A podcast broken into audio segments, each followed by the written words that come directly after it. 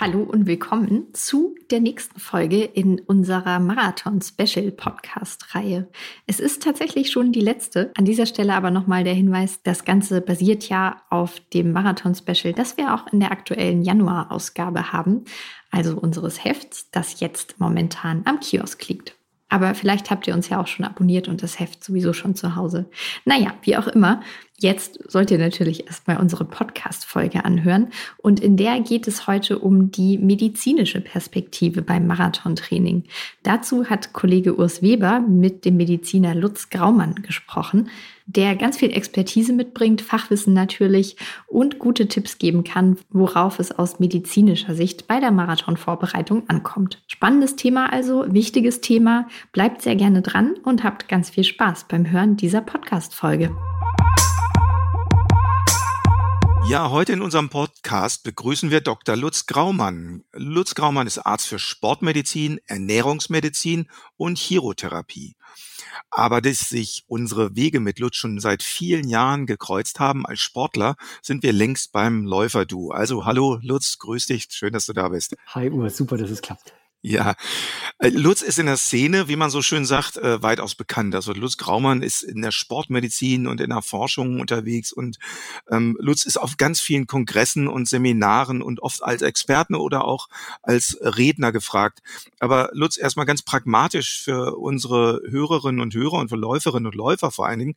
Du bist medizinisch äh, tätig und wen behandelst du als Arzt und wo? Ähm, also ich bin hier mit meiner Homebase und der Praxis äh, südlich von München äh, beheimatet. Äh, das ist das schöne Städtchen Rosenheim zwischen München und Salzburg, nah an den Seen und nah an den Bergen.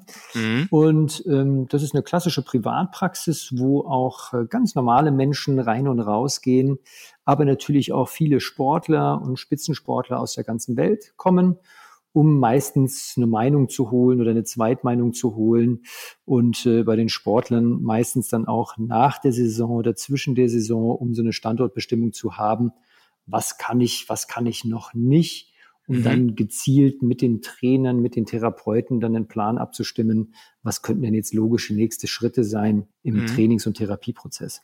Mhm. Also Optimierung ist auch ein ganz wichtiges Stichwort genau. dabei.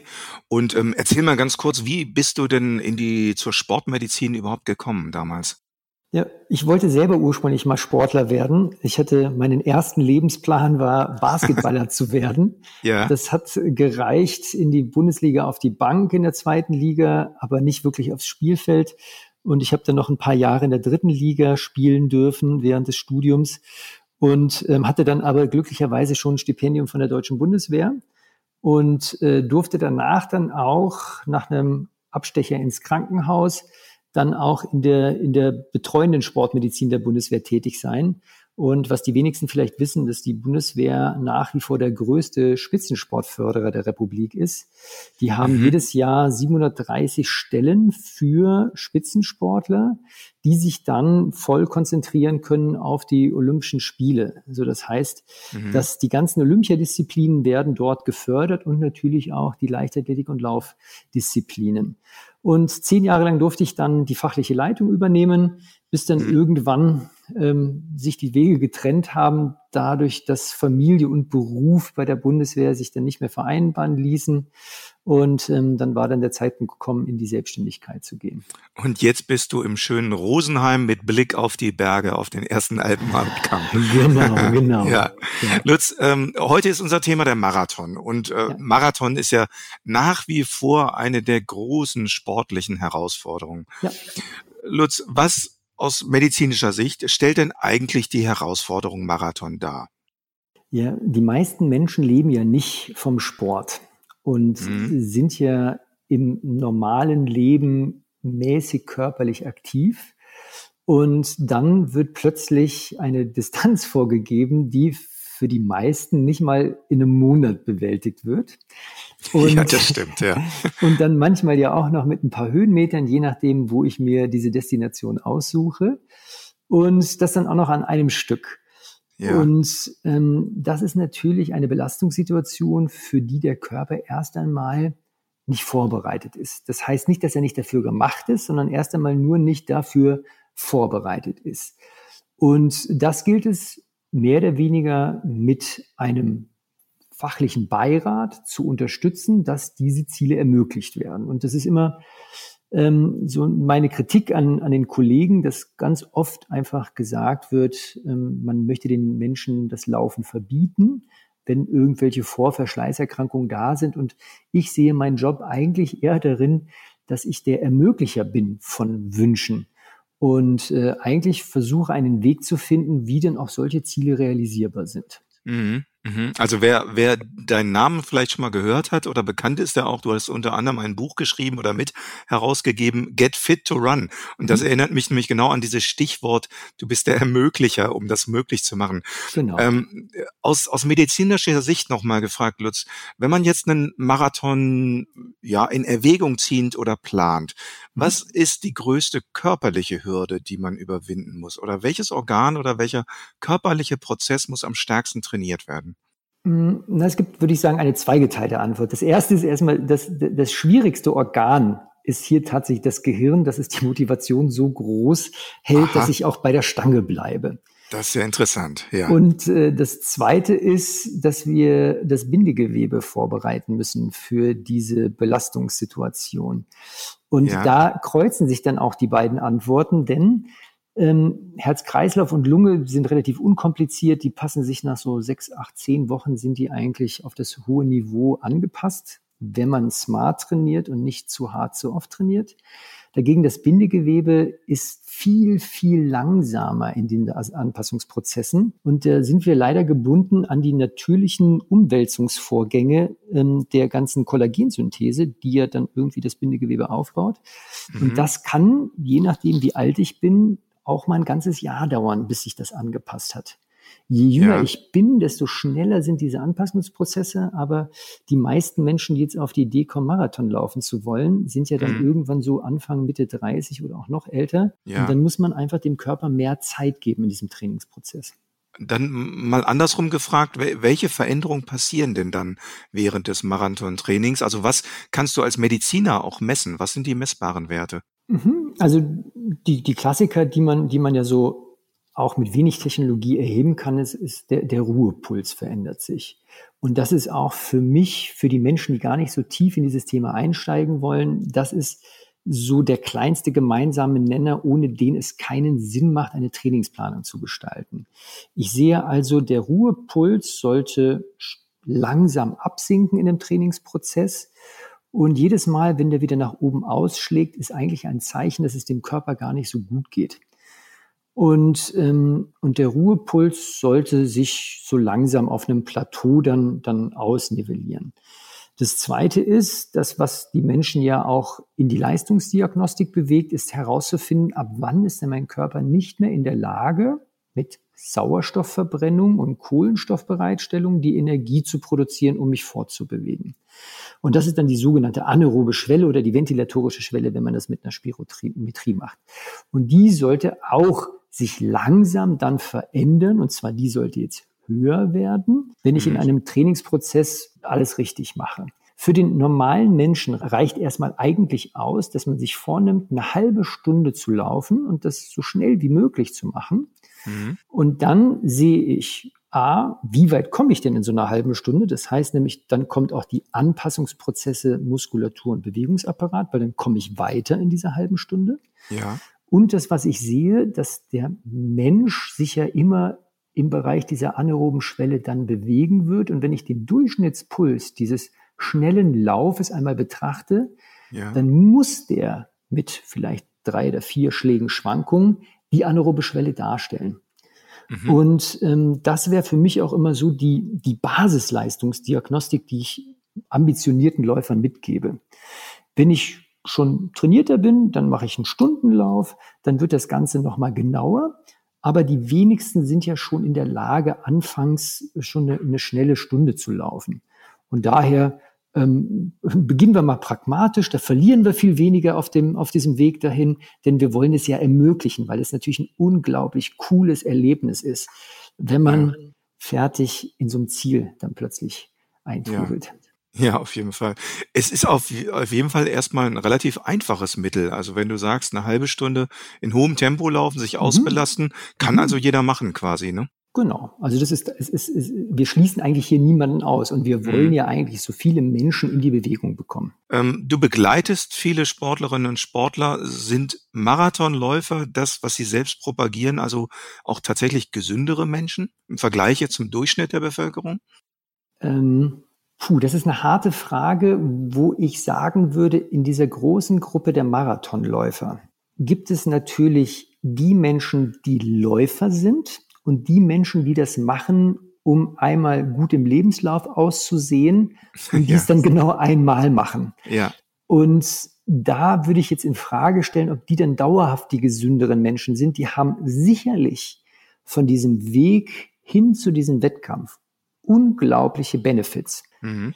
Dagegen würde ich, glaube ich, vermuten, dass wir mindestens 30 Prozent danach verlieren. Mhm. Ähm, bei den Wiederholungstätern würde ich annehmen, dass die dauerhaft die gesünderen Menschen auch sind. Obwohl man mhm. klar sagen muss, die Datenlage spricht fast eher dagegen, weil wir, also wir haben so ein umgekehrtes U. Wenn wir uns wenig bewegen, dann sind wir krank, völlig klar. Wenn wir es aber auch regelmäßig übertreiben, dann werden wir auch krank. Und jetzt muss man gucken, was bin ich für eine Persönlichkeitsstruktur. Wenn ich zum zwanghaften Läufer werde, dann mhm. kann das auch eher nicht so mit dauerhafter Gesundheit einhergehen. Wenn ich das aber relativ entspannt angehe und auch mir überlege, wie ich denn sonst mit meinem Körper umgehen, dann ist das ein total gutes Vorzeichen, weil die Läufer beweisen ja regelmäßig, dass sie bereit sind, aus der Komfortzone rauszukommen, mhm. wo ja ganz viele Menschen mit hadern, weil der innere Schweinehund natürlich die Komfortzone wunderbar verteidigt. Mhm. Und das Zweite ist, was man den Menschen mitgeben muss, ich kann mit dem Laufen keine schlechte Ernährungsweise kompensieren. Das heißt also, ich kann nicht meiner Alltagsernährung davonlaufen, wenn die mies ist. Und man muss mindestens genauso viel Schrauben bewegen bei der personalisierten Ernährung, wie wir es machen müssen bei der personalisierten Trainingssteuerung. Mhm. Das ist ein guter Hinweis, weil wir jetzt ja auch mit der Zielgruppe gerade für diejenigen sprechen, die den ersten Marathon vielleicht planen oder mhm. überlegen. Und ähm, ich meine, wer einen Marathon laufen will, der verändert ja ganz viel in seinem Leben. Da geht ja, ja viel Zeit drauf für das Training, aber auch für die sonstige Organisation. Mhm. Ähm, jetzt mal gefragt für diejenigen, die noch keine Marathon-Erfahrung haben, was muss man bedenken? Was verändert sich? Also Stichwort gesündere Ernährung. Man weiß nicht, man braucht sicherlich auch mehr Schlaf und Zeit Für Regeneration? Genau. Also erst einmal muss ich mir vornehmen, Zeit für die Bewegung zu investieren und Zeit für die Regeneration zu investieren. Und die Stressoren, die um uns herum äh, uns belasten, das sind ja psychische Stressoren, chemische Stressoren oder auch natürlich die physischen Stressoren, die summieren sich auf. Und die bedingen dann, wie viel Erholungszeit brauche ich denn, bis ich wieder den nächsten Trainingsreiz setzen kann. Ja. Und wir müssen in der Regel die Neumarathonis so ein bisschen ausbremsen. Das ist ja so der Klassiker der guten Neujahrsvorsätze. Ich nehme mir mhm. vor, einen Marathon zu laufen und meine dann am ersten ersten muss es losgehen und ich gehe jeden Tag laufen, damit ich meine Ziele erreiche. Und Ende Februar sitzen diese Menschen dann in den Praxen der Sportmediziner und Orthopäden, weil sie die ersten Überlastungsschäden haben. Mhm. Wie eingangs erwähnt, ist halt einfach die Anpassungsfähigkeit des Bindegewebes viel langsamer als die des Herz-Kreislauf-Systems. Mhm. Und am Anfang kann man halt einfach nur zwei oder drei Läufe in der Woche machen mhm. und dann erst langsam steigen. Und ich glaube, dieses, dieses langsame Steigern, das ist das, was wertvoll ist, den als ersten Tipp mitzugeben. Mhm. Ähm, die, die Marathonläufer betonen ja immer gern, wie wichtig der Kopf ist, so ja. als, als Sinnbild dessen, wie, wie wichtig die mentale Seite ist. Und ja. du hast es eben auch schon mal angesprochen.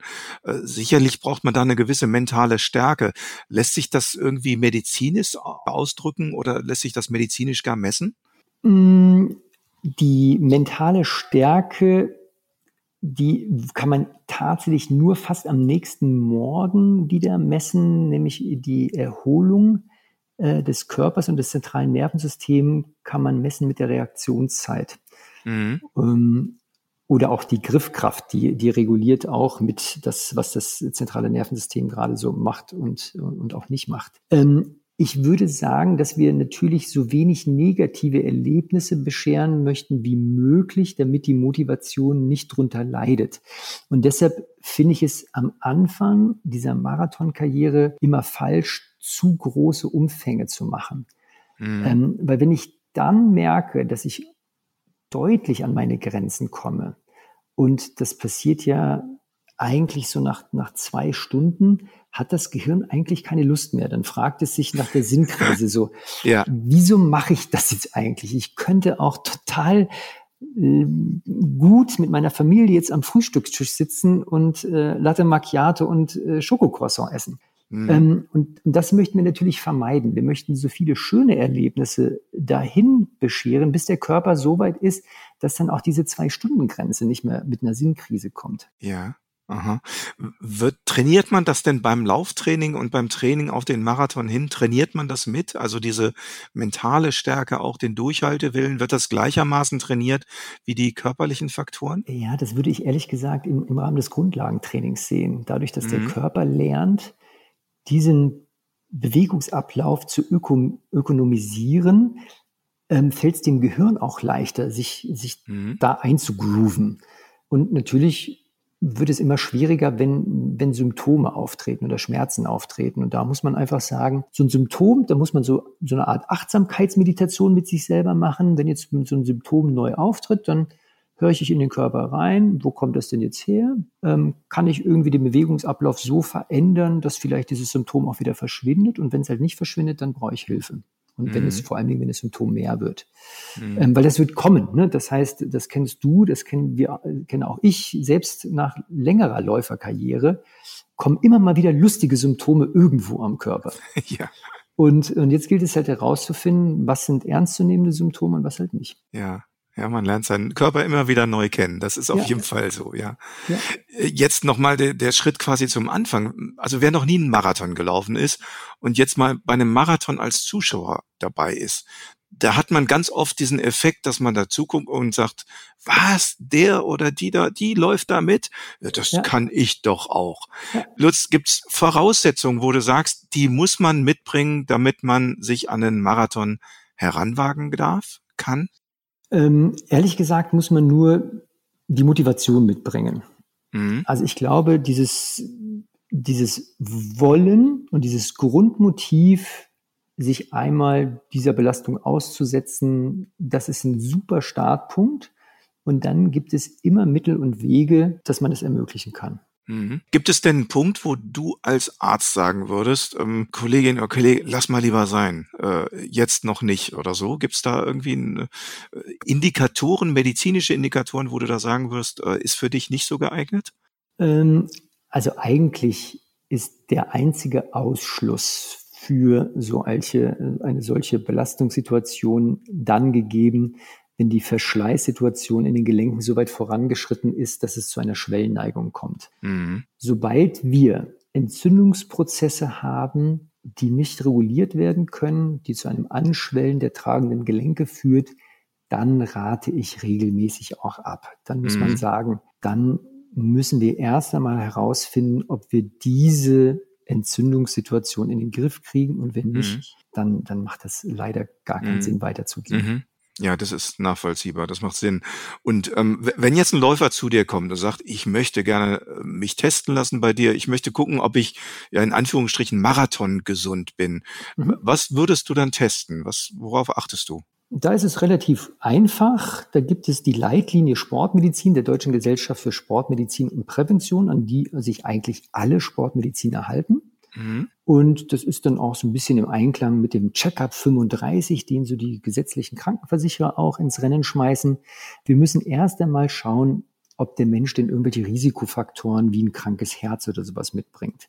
Mhm. Und, ähm, und da ist so der erste Schritt, mal ein Ruhe-EKG zu machen, um zu sehen, ob es da irgendwelche Auffälligkeiten gibt. Denn das, was ich zunächst auf den Bewegungsapparat gesagt hatte, da gibt es so ein paar Kardinalsymptome, wo wir hellhörig werden, gibt es natürlich auch Störungen am Herzen. Und wir waren am Anfang relativ hektisch, jetzt in der Post-Covid-Zeit oder während der akuten Covid-Phase vor Omikron, haben wir nämlich ganz viele Veränderungen am Herzen gesehen, dass Menschen plötzlich Arrhythmien bekommen haben, ganz viele Extraschläge bekommen haben und wir gesehen haben, dass dass es immer noch Störungen gibt an der Reizleitung des Herzens. Das sehen wir jetzt bei Omikron zum Glück nicht mehr so häufig, aber wir sehen es immer noch. Und, und deshalb ist tatsächlich so dieses, dieses Ruhe-EKG das absolute Muss für die Marathon-Gesund-Untersuchung. Mhm. Und mhm. danach ist es natürlich die Diagnostik eine Standortbestimmung. Wo stehe ich zu Beginn der Reise? Ich vermesse den Körper. Ich mache eine, ähm, eine, Analyse des Körperfetts, ich mache eine Blutanalyse, um halt auch Entzündungszeichen zu identifizieren. Und dann gibt es die möglichen Ergänzungen, dass man auch Bewegungsanalysen damit einbaut. Und der so mhm. gängigste Standard für Bewegungsanalysen ist der Functional Movement Screen aus den USA. Und ähm, dort kriegt man halt einfach analog zur Bewegungsquantität, die wir halt mit den Leistungsdiagnostiken oder den Selbsttests pushen, kriegt man halt eine Bewegungsqualitätsanalyse. Ist, sind meine Gelenke ausreichend beweglich oder sind sie schon beweglich genug dafür? Mhm. Habe ich eine ausreichende Balance oder auch eine ausreichende Stabilität, dass auch nach einer Stunde noch die Knie in der Ebene bleiben und halt nicht in Verbindung mit dem Sprunggelenk und der Hüfte wild das Rotieren anfangen, sodass die Knie mhm. dann irgendwann schmerzen.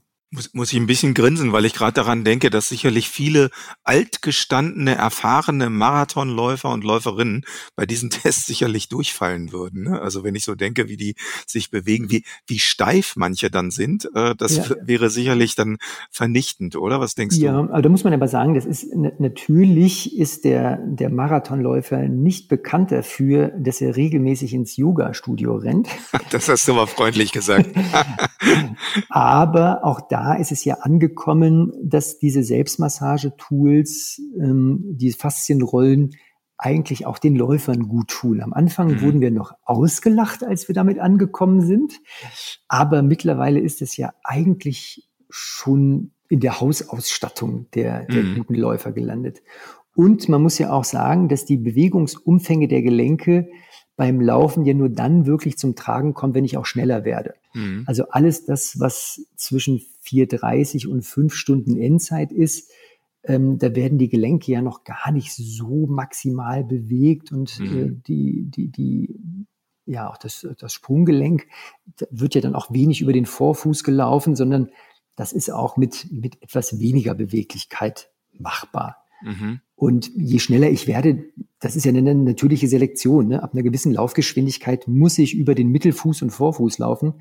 Mhm. Ansonsten geht das biomechanisch gar nicht. Mhm. Ich, ich kann mich, fällt mir gerade ein, erinnern, vor Jahren, noch vor Zeiten äh, der Black Roll und der Faszienmassage, da hattest du schon mal empfohlen, vor dem Marathon auf einem Tennisball oder einem kleinen runden Ball die Fußsohle zu massieren. Ne? Genau. Das war auch so eine Enervierung quasi. War das auch der, der gleiche Zweck ist, so für die Faszien? genau, ist der gleiche Zweck und lustigerweise ist es ja nicht nur die Faszie, sondern das Gehirn reagiert. Und mhm. schrägerweise, wenn du den linken Fuß selbst massierst, hast du auch eine Entspannung und Beweglichkeitssteigerung der rechten Wade und des Recht, der rechten Seite. Also es wird tatsächlich, haben wir einen Reiz auf die Oberfläche der Haut, die zentral nervös gesteuert wird, sodass wir entspannter und beweglicher werden. Mhm, da kann man sehen, wie der ganze Körper verbunden ist dann. Ja, ne? ja. ja. Gehen wir mal einen Schritt weiter. Jetzt sind wir beim Marathon. Also wir haben die, die Eingangsvoraussetzungen erfüllt, laufen den Marathon und das das Faszinierende dabei ist ja, da treten ganz viele körperliche Phänomene auf und mhm. mentale, mhm.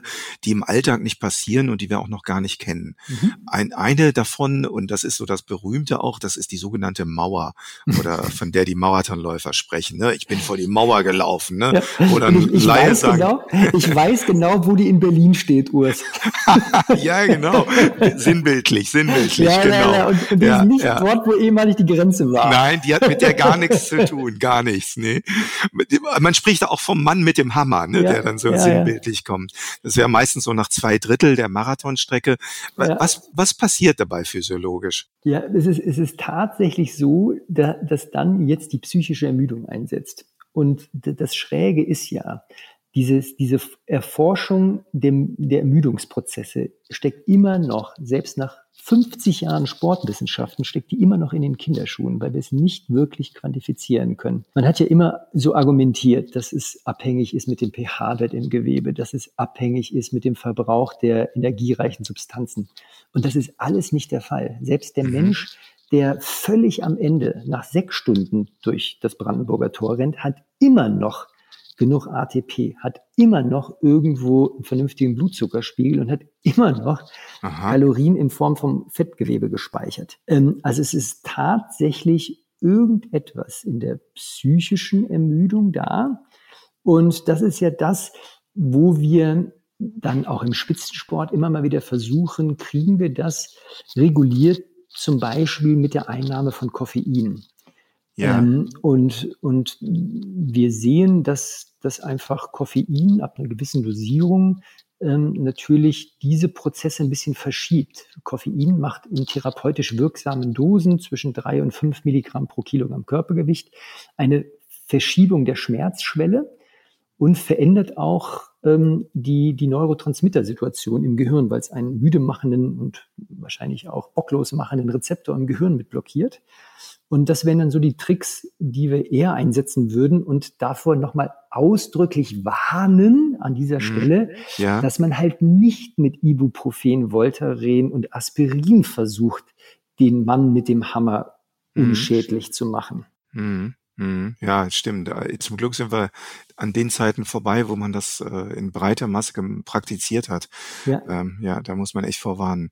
Genau. Ähm, Jetzt äh, nochmal zum äh, Marathon-Training und äh, zu, zum gesundheitlichen Effekt oder auch wenn man den Lauf dann absolviert hat. Äh, man kennt das, wenn man die Marathonläufer hinterm Zielstrich sieht, da ist da nichts mehr von runden Gang und auch in, mhm. den, in den Tagen danach ist man eher stark sich unterwegs, um es mal höflich auszudrücken. Ähm, wie, wie lange dauert eine Regeneration vom Marathon? Was, was ist da zu beachten?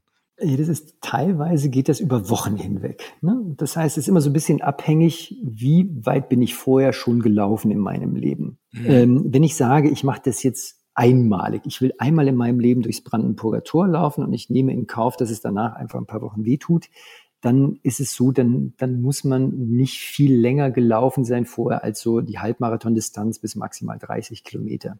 Mhm. Das ist meine Meinung. Es gibt sicherlich ganz viele andere Kollegen, die das anders sehen, aber ich warne eher davor, zu lange Läufe machen, zu machen in der Vorbereitung, weil da die dann Wahrscheinlichkeit größer wird, dass ich mich da dann auch schon verletze.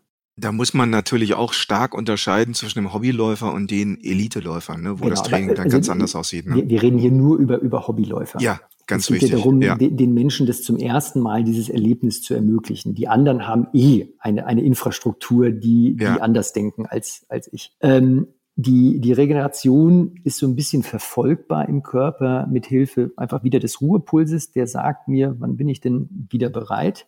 Und es kann sich um Wochen handeln. Das heißt also im, im, im Trainingsprozess kann es sein, dass der Ruhepuls auch unter 50 Schläge wandert. Und dann sehen wir, dass also nach dem Marathon-Zieleinlauf ist über Wochen hinweg der Ruhepuls einfach 10, 15 Schläge erhöht.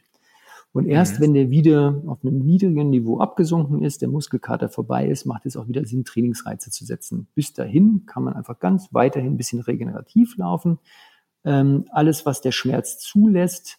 Ähm, wichtig ist ja auch noch versuchen zu überlegen, was kann ich denn gleich nach Ende der Belastung tun, um einfach die Schmerzen erst gar nicht so schlimm werden zu lassen. Das gilt auch für die Vorbereitung des Marathons, dass ich immer überlege, was kann, was tut meinem Körper gut. Ähm, meistens ist es äh, die Selbstmassage danach, dann das Wechselspiel zwischen Kälte und Wärme, kalt duschen oder auch mal eine Sauna machen. Und was ja viele auch schon umsetzen im Alltag, ist Kompression. Und mhm. gar nicht mal näher, nur das, was man im Wettkampf sieht, dass ganz viele mit Kompressionssocken umherlaufen, sondern ich bin ein ganz großer Fan auch von, von ganz Bein, ganz Hintern Kompression über, über richtige Compression Tights. Aha. Oder dann, wenn man noch den Schritt weitergehen möchte, halt einfach die, die pneumatische Kompression, ähm, wo man dann einfach diese, diese Systeme, die ursprünglich mal für Venenleiden gebaut wurden, diese Compression Sleeves, die einfach das ganze Bein und den Po aufblasen mit, mit, äh, mit, mit Luft. Aber dann in der Regeneration nachher. In der Regeneration. Wohlgemerkt, ja. Genau, ja, genau. genau. Ähm, ich fand das eben interessant, als du sagtest, ähm, dass man darauf achten muss, was man auch zu sich nimmt, regenerativ. Ich hatte mal einen Marathon, das, da war mir das ganz besonders aufgefallen, den ich in Japan gelaufen bin und mhm. war die Tage zuvor auch da in Japan unterwegs, habe mich entsprechend japanisch dort ernährt, also mit viel Ballaststoffen und sehr viel Fisch. Und ich hatte subjektiv das Gefühl, noch nie so schnell regeneriert gewesen zu sein. Gibt mhm. es so allgemeingültige Tipps zur Ernährung vor und während dem Wettkampf, was das beschleunigt? Hm, also man muss mittlerweile leider sagen, allgemeingültig gibt es gar nichts beim Menschen. Ne? Das heißt also, wir haben in, der, okay. in, der, in, in, unserer Bevölkerung drei verschiedene Stoffwechseltypen. Es sind wahrscheinlich sogar mehr, aber wir vereinfachen das mal auf drei. Die einen sind eher kohlenhydratdominant. Denen macht doch dieses ganze Paleo eigentlich nichts Gutes sondern die, die werden rausfinden, dass sie mit, mit Müsli, griechischem Joghurt wunderbar in den Tag starten könnten und dann halt abends so wie du mit Sushi und Fisch äh, einfach auch sich was Gutes tun. Dagegen die proteindominanten Menschen, das wäre das andere Ende des Spektrums, die fühlen sich einfach besser, wenn die mehr Eiweiß im Alltag konsumieren. Und ob das jetzt vegane, vegetarische oder auch fleischbasierte Eiweißquellen sind, ist eigentlich relativ wurscht. Mhm. Und das sollte man einfach mal rausfinden. Das kann man morgens einfach mit dem Frühstück am einfachsten machen. Drei Tage lang esse ich ein kohlenhydratreiches Frühstück. Drei Tage esse ich einfach ein eiweißlastiges Frühstück mit mindestens 30 Gramm Eiweiß. Und dann höre ich einfach mal 90 Minuten, in mein, Minuten später mal in meinen Körper rein, geht's mir besser oder nicht. Und es wird ja. feststellen, wir werden feststellen, dass einfach ein großer Bestandteil der Bevölkerung einfach keinen Unterschied merkt, nämlich das sind die Gruppe der sogenannten Hausschweine, wo man einfach irgendwas oben reinschmeißen kann und die verwerten alles, was kommt. Ja. Aber die, die Pole der, dieser Verteilung, die werden einen deutlichen Unterschied merken. Und du, du warst vielleicht ähm, bei dieser kohlenhydratlastigen Gruppe, so dass du das in Japan, dass das für dich wahnsinnig sich gut angefühlt hat. Ja. Aha. Interessant. Und ähm, die Verstoffwechslung während des Marathons, mhm. das ist ja auch immer so ein Thema, wo viele denken, ah, ich muss während des Marathons ganz viel zu mir nehmen, Gels mhm. oder Energieriegel oder so. Spielt das tatsächlich so eine Rolle? Ist das wichtig oder ist das auch viel Psyche dabei? Es ist ehrlich gesagt viel Psyche und Ablenkung und auch Schaffen von Geschmackserlebnissen, um von der Müdigkeit abzulenken. Man muss mhm. sagen, bei den, bei den Menschen, die unter 30 Minuten trainieren, was ganz, ganz viele sind am Anfang, da braucht man mhm. gar nichts. Mhm. Wenn ich dann so bei 60 Minuten angekommen bin, dann brauche ich erstmal auch nur Flüssigkeit. Ab 90 Minuten Trainings- und Belastungsdauer, dann macht es vielleicht auch Sinn, so ein bisschen so ein Gel oder ein bisschen energiereiche Flüssigkeit mit sich rumzuschleppen. Und erst danach wird es dann wirklich schwierig. Denn mhm. jetzt ist es abhängig von der Laufgeschwindigkeit und natürlich auch von der Körpermasse. Was brauche ich denn, um weiter im Steady State, also in meiner idealen Energiebereitstellung zu bleiben. Und wenn man da nicht aufpasst, kriegt man relativ schnell Durchfall, weil einfach die, die, die Aufnahmefähigkeit für unseren Körper, die Kohlenhydrate sauber auf diesen Sportgetränken und Gels rauszunehmen, ist einfach limitiert. Das muss man auch trainieren, damit der Darm überhaupt sich freut über diese Mengen. Denn um das geschmacklich akzeptabel zu machen, muss man relativ viel Fruchtzucker mit dabei mischen. Und Fruchtzucker macht leider in größeren Dosen eine Irritierung des Darmes und führt zu Durchfall bei ganz vielen Menschen. Mhm. Okay. Oder Bauchweh. Zu wissen, ja. Mhm. Ja, machen viele Läuferinnen und Läufer gerade beim ersten Marathon negative Erfahrungen dann leider damit. Ja. Ähm, Nochmal äh, zu einem Aspekt, den du eben schon mal genannt hattest, die Kompressionssocken, die sicherlich mhm. Sinn machen für viele Läuferinnen und Läufer, ja. muss man ausprobieren. Sicher. Unser Beispiel ist immer, Paula Radcliffe hat damals ihren Weltrekord mit Kompressionssocken gelaufen. Mhm. Ähm, Heilige Lassi oder äh, Eliot Kipchoge ohne oder auch Bridget Koskey Bringen Kompressionssocken was für den Hobbyläufer? Ist das empfehlenswert? Ja, also wir haben ja die erste Studie gemacht zum Thema Kompression im Laufsport mit der ja. Universität der Bundeswehr zusammen. Ja. Und äh, da kam bei raus, dass die Menschen einen Benefit von tragen, die A, es erst einmal als angenehm betrachten und B, die mehr wabbelnde Masse haben am Bein. Das klingt jetzt erstmal nicht so, mhm. nicht so freundlich, mhm. aber die Schwungmasse des Beins spielt eine direkte Größe ähm, für den Vorteil bei Kompression.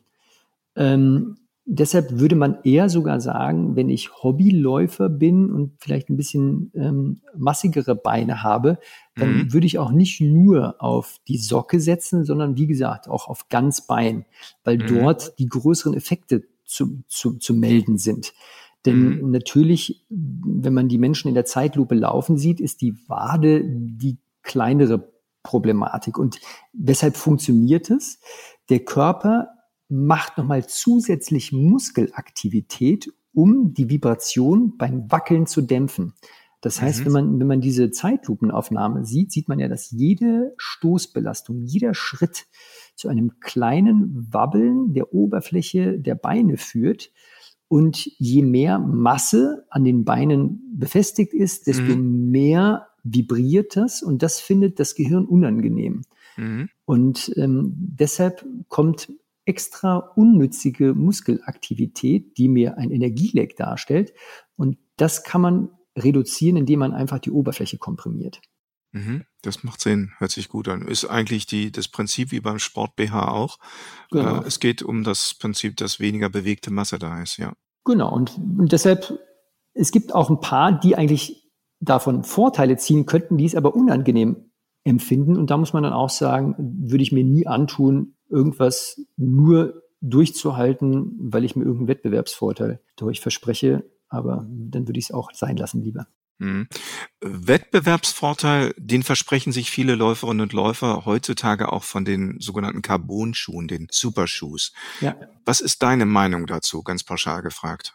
Also das ist sicherlich etwas, was in der absoluten Weltspitze eine Relevanz hat. Ich durfte ja der Firma Adidas äh, dabei über die Schulter schauen. In der Vorbereitung für die Olympischen Spiele 2000 haben wir ja sehr viel geforscht zum Thema ähm, Laufschuh-Biomechanik.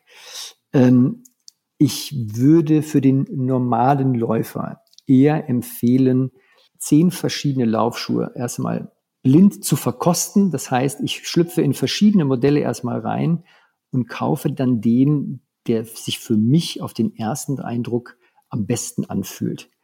Mhm. Komfort geht tatsächlich oft vor Biomechanik, weil lustigerweise unser Gehirn so schlau ist, dass es eigentlich weiß, was ihm gut tut und was nicht. Und äh, mein Doktorvater war ja der Professor Markus Walter aus München, mhm. der sicherlich aktuell einer der führenden Experten ist zum Thema Laufschuh und Mechanik. Und äh, wir haben ja gemeinsam ganz viel geforscht zu diesem Feld, ganz viele Bewegungsanalysen gemacht, Lauf Laufbandanalysen gemacht. Und da gab es ja einen großen Umdenkprozess. Und selbst bei euch ja auf der Veranstaltung mhm. ähm, zur ISPO, wo äh, Gerd Brüggemann und mein alter Mentor aus Calgary, der Benno Nick, dabei waren, mhm. ähm, war es ja so, dass, dass einfach auch äh, die, die alte Garde der ja. Sportwissenschaft und Biomechanik ihre Meinung revidiert hat. Allerdings ja gesagt hat, wir haben uns jahrelang geirrt. Das war sehr mutig, fand ja. ich damals, ja. ja. ja. Lutz, wir haben jetzt über viele Aspekte gesprochen. Ist irgendein Aspekt aus deiner ärztlichen Sicht noch wichtig zum Thema Marathon, zum Thema Anfänger? Muss man noch irgendwas beachten, was wir jetzt noch nicht thematisiert haben? Ähm, na, es gibt traditionell immer noch einen großen Raum für die Laufschule. Ich glaube, Menschen einfach alleine zu lassen und zu sagen, so, jeder kann laufen, ist erstmal Quatsch, sondern ich würde tatsächlich jeden animieren, der ernsthaft das Ziel Marathonlaufen verfolgt, dass er sich mal ein Feedback einholt über, wie laufe ich denn denn gerade und welche lustigen Bewegungen mache ich zusätzlich, die eigentlich gar nicht dahin gehören, weil ich damit irgendeine Schwäche im Bewegungsapparat kompensieren möchte. Und, ja. ähm, und deshalb hieß ja das ursprüngliche Buch, was wir mal publiziert haben, Get Fit to Run, weil wir fest davon überzeugt sind, dass gerade zu Beginn der Reise in Richtung Marathon, dass dieses Ausgleichstraining, das korrigierende Training mindestens genauso wichtig ist wie das reine läuferische. Das bedeutet nicht, dass es die gleiche Zeit einnimmt, sondern dass ich jeden Tag meinen Körper dahin mal fordere, dass er Balance, Beweglichkeit und Stabilität einmal abliefern muss. Sehr guter Tipp Vielen Dank. Lutz, erstmal vielen, vielen Dank. Das waren jetzt wirklich sehr äh, handgreifliche Tipps. Wir haben was gelernt, ob man feststellen kann, ob man eher das Typ Hausschwein ist bei der Ernährung, äh, dass man mal prüfen sollte, wie viel wabbelnde Masse man beim Laufen mit sich rumträgt. Aber vor allen Dingen hast du uns auch den wirklich, glaube ich, sehr handgreiflichen und wichtigen Tipp gegeben, das Gehirn ist so schlau, dass es weiß, was für den Körper gut ist. Das finde ich einen ganz, ganz tollen Satz, den du eben gesagt hast. Äh, zum Schluss Lutz, du warst schon bei ganz vielen Sportevents und Läufen. Gibt es irgendein Event, das du besonders positiv in Erinnerung hast, was du persönlich äh, empfehlen möchtest? Naja, also ich, ich bin ein großer Fan des Berlin-Marathons, weil einfach dort unglaublich viele Zuschauer da sind, die, ähm, die einen dann gerade wenn einmal der Mann mit dem Hammer da war, die einen dabei unterstützen, dass man trotzdem ins Ziel kommt. Ähm, und hinten raus ist ja die Stimmung in Berlin einfach für mich wirklich wahnsinnig schön gewesen. Die, und ja.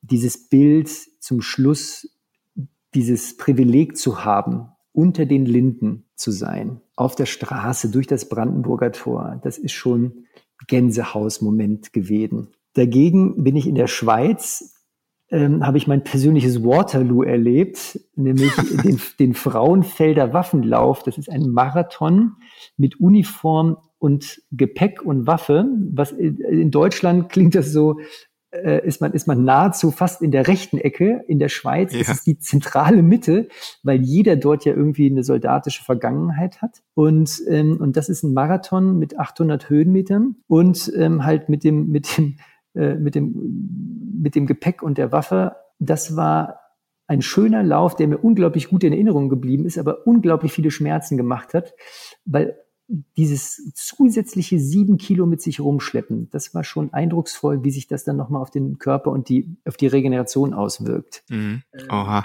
Ja, das glaube ich. Aber du, ich finde es ja sehr positiv, dass du als Mediziner gerade auch vom Berlin-Marathon schwärmst, wo, wo die Berliner, oder ich erinnere mich noch aus dem Medical-Team, wurde mal gesagt, nirgendwo im Alltag ist man so gut medizinisch versorgt, also ist so schnell Mediziner vor ja. Ort wie auf der Strecke oder im Zielbereich ja. des Berlin-Marathons. Ja weil einfach so viele Mediziner da äh, im und um das Umfeld des Berlin-Marathons herum ja. tätig sind. Ja. ja.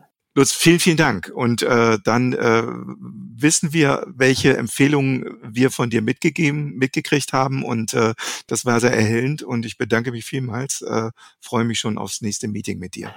Sehr gern, Urs. Ich freue mich auch, wenn wir uns wieder persönlich sehen. Danke für deine Zeit, Lutz. So, und mit diesem Hintergrundwissen kann doch eigentlich schon fast nichts mehr schiefgehen, oder? Ich fand es auf jeden Fall sehr spannend und lehrreich und hoffe, euch ging das auch ein bisschen so. Wenn euch diese Podcast-Folge gefallen hat, dann lasst uns doch sehr gerne eine Bewertung da und abonniert unseren Podcast auch gleich, damit ihr keine neue Folge verpasst. Freut uns, wenn ihr dann wieder mit dabei seid und reinhört. Bis zum nächsten Mal und bis dahin ganz viel Spaß beim Laufen und vielleicht ja auch schon beim Einstieg ins Marathontraining.